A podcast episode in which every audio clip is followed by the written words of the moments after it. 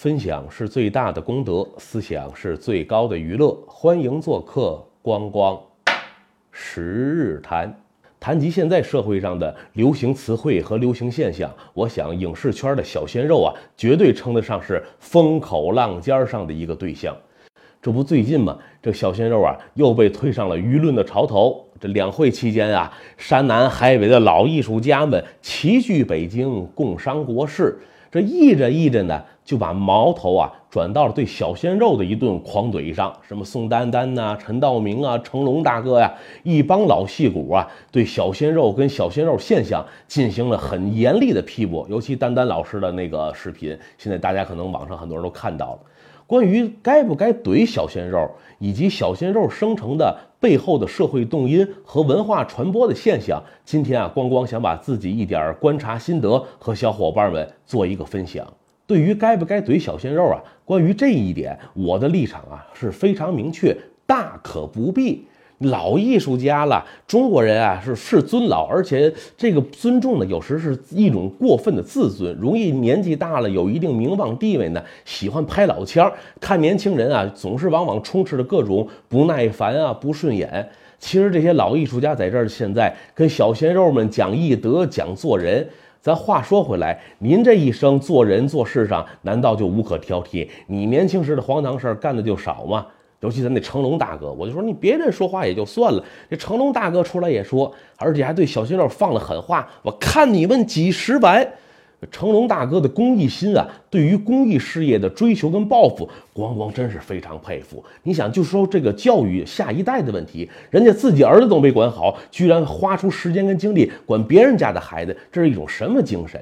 小鲜肉，他只不过是近两三年发端于网络开始出现的一个新兴语汇。关于这个词的来源呢，有几种不同的说法。我看有一种说法说它最早呢出自是《阿凡达》的那部电影当中，我们进行翻译的时候采用了直译的方式呢，翻了一个小鲜肉。但是电影当中小鲜肉它指的是新兵蛋子。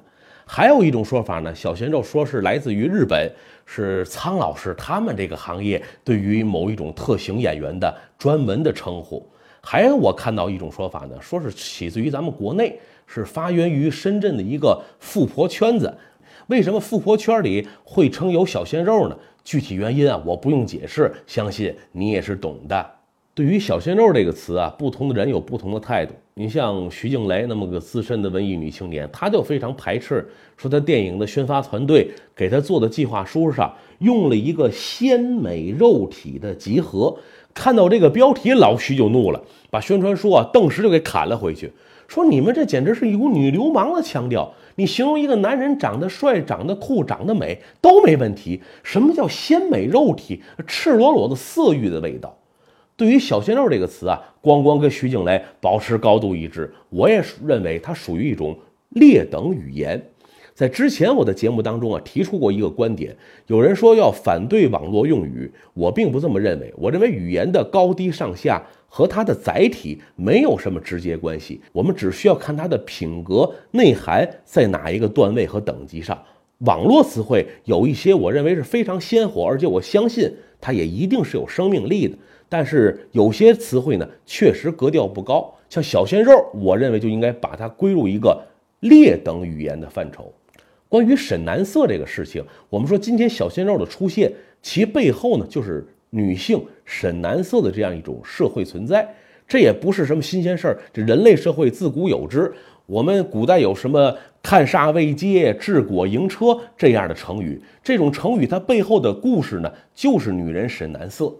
那现代以来啊，近三四十年，可能在某个时期，我们对于沈男色的这种取向、这种社会现象有一定的模糊，但是它并没有绝迹。过去没有“小鲜肉”这个词，但是有另外一个说法叫“奶油小生”。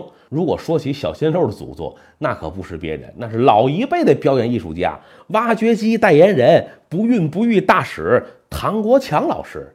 你唐国强在当年成名于影坛，给他冠了一个称号，就叫“奶油小生”，因为他长得白、长得细、长得嫩。那放在今天，您一看，完全就符合一个小鲜肉的称谓嘛。但是人家唐老师不光是自己的演技高超，有比较好的文化修养，塑造了一系列给我们印象深刻的大人物的形象，而且人家也做了很多公益事业嘛。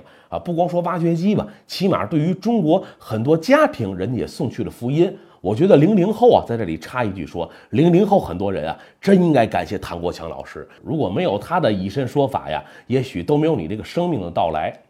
咱把话题扯回来讲，尽管在唐国强成名那个年代，我们对于奶油小生有一些微词批评，可实际咱说心里话，大家对于美的追求、美的喜爱这种感受，任何时代都是一样的。我们就是喜欢看漂亮的东西嘛。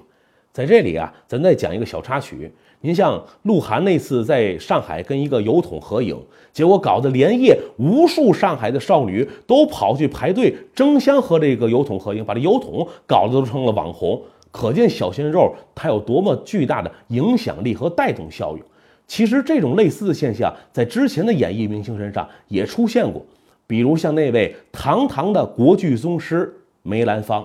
今天咱们到杭州去，喜欢吃面的朋友都要找一家奎元馆，他家的鳝鱼面杭州一绝。可是奎元馆在之前啊，并不是杭州做面的头牌，它能够兴起啊，还真是得益于梅兰芳。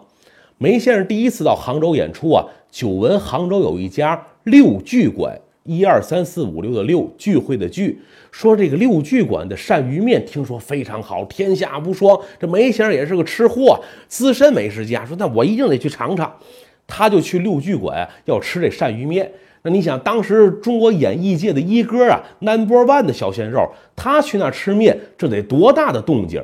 杭州人是久闻梅兰芳的大名，可谁也没见过。听说今天梅兰芳去吃面了，全都去赶着看热闹。当时叫万人空巷看梅郎，这一看可不要紧，看出了安全事故，把人家六剧馆的楼板、楼梯全给踩塌了，而且死了人。六剧馆的生意从此一蹶不振，奎元馆才得以趁机兴起。据说这个六剧馆的老东家临终时给儿孙留下的遗嘱就是：这辈子咱家人都不许瞧梅兰芳的戏。就是他把咱好好的家业给方没了。话说回来，现在对于小鲜肉的各种批评啊，主要集中在于什么？他们面瘫、没有演技、炫富、不会做人。那么这些毛病、这些缺点呢，也确实存在。但是我之所以说不同意狂怼小鲜肉，我是说理性的，咱们看待一下造成这种现象的原因，或者说主要的原因啊。并不在这些小鲜肉本身，而是背后的两股力量在起着推动作用。哪两股力量呢？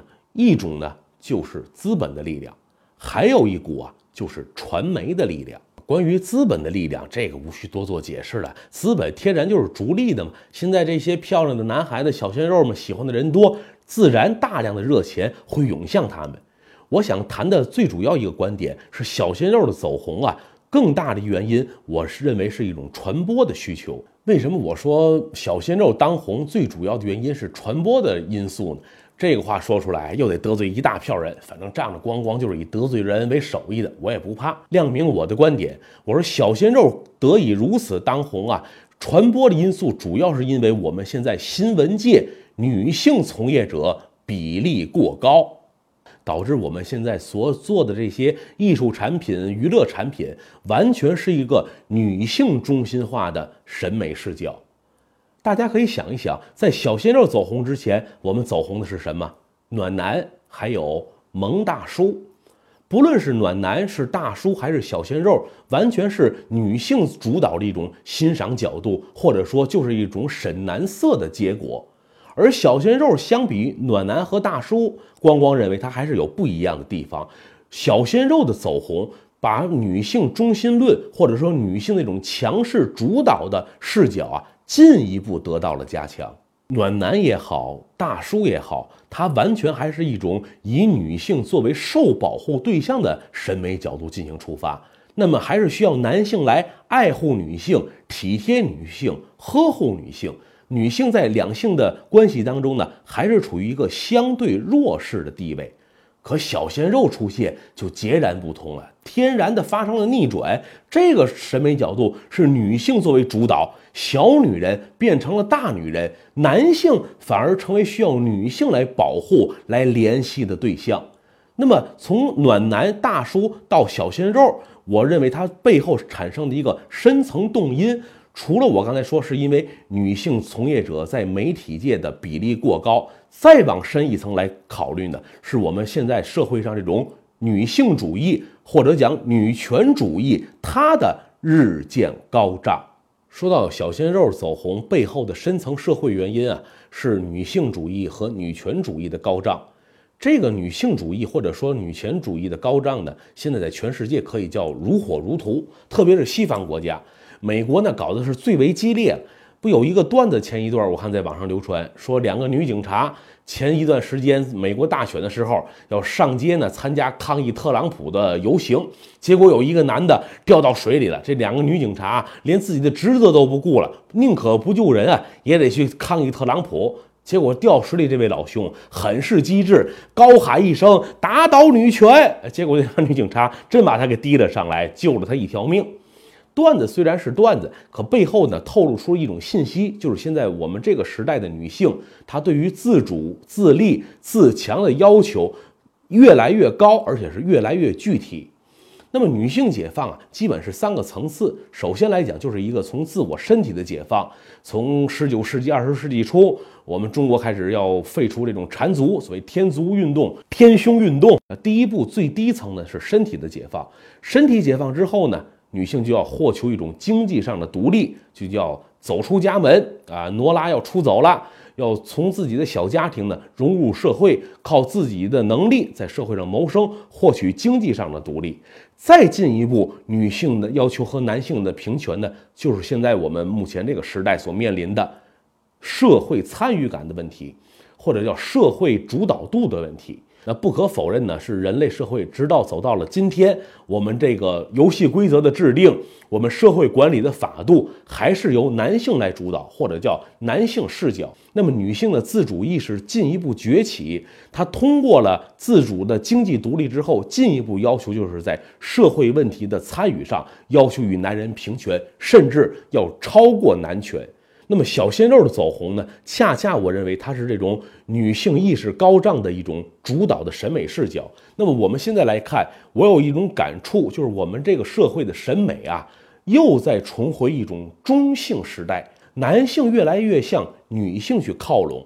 你看小鲜肉，他们就是一种非常典型的中性之美，或者叫阴柔之美。他们的长相、气质、衣着打扮。日常的爱好也好啊，习惯也好，更多的与女性相同。关于现在审美趋于中性化这种社会现象，您说是好与不好？现在我还真不好往下判断。但是我只说我的直观感受，我是觉得还多少有一些违和感，有一点别扭。我总觉得这个男人呢，还是应该有相应的阳刚之气。男女各安其位，各自有各自的美。雄性有雄性之美，雌性有雌性之美。这大自然造物啊，我觉得还是应该尊重它的天然规律。当然，我也并不排斥说我们的审美有什么新的流向啊、新的变动，因为你不知道下一轮在这个基础上，我们的审美、我们的社会又会发生什么样子的变化。男女平权啊，我本人是没有任何反对的意见。但是凡事咱都有个度，极端的女权主义，它是一种反人性的存在，就像极端的环保主义者，我认为他们是反人类的存在，是一个道理。今天我说小鲜肉得以走红，得以在当下如此大行其道，光光的个人观点，是因为我们媒体界。文化界女性从业者比例过高，在当今女权主义高涨的这个时代，这么多女性的文化从业者啊，造就了小鲜肉横行天下的一个社会现象，或者叫文化现象。如果社会本着一个对他们负责的态度啊，确实不应该再如此大力吹捧、过分的宣传、炒作他们，适当的应该对小鲜肉走红啊降降温。敦促他们从演技上，从日常生活上，更加让自己有一个明确高尚的追求。这里边的主要责任，我想最终还是通过我们传媒界要得以实现。如果我们的媒体啊，整日还把小鲜肉们捧得这么高，那又如何拦得住资本的热钱不涌向他们？年纪轻轻有了名有了利，谁能克制住自己不虚荣不膨胀呢？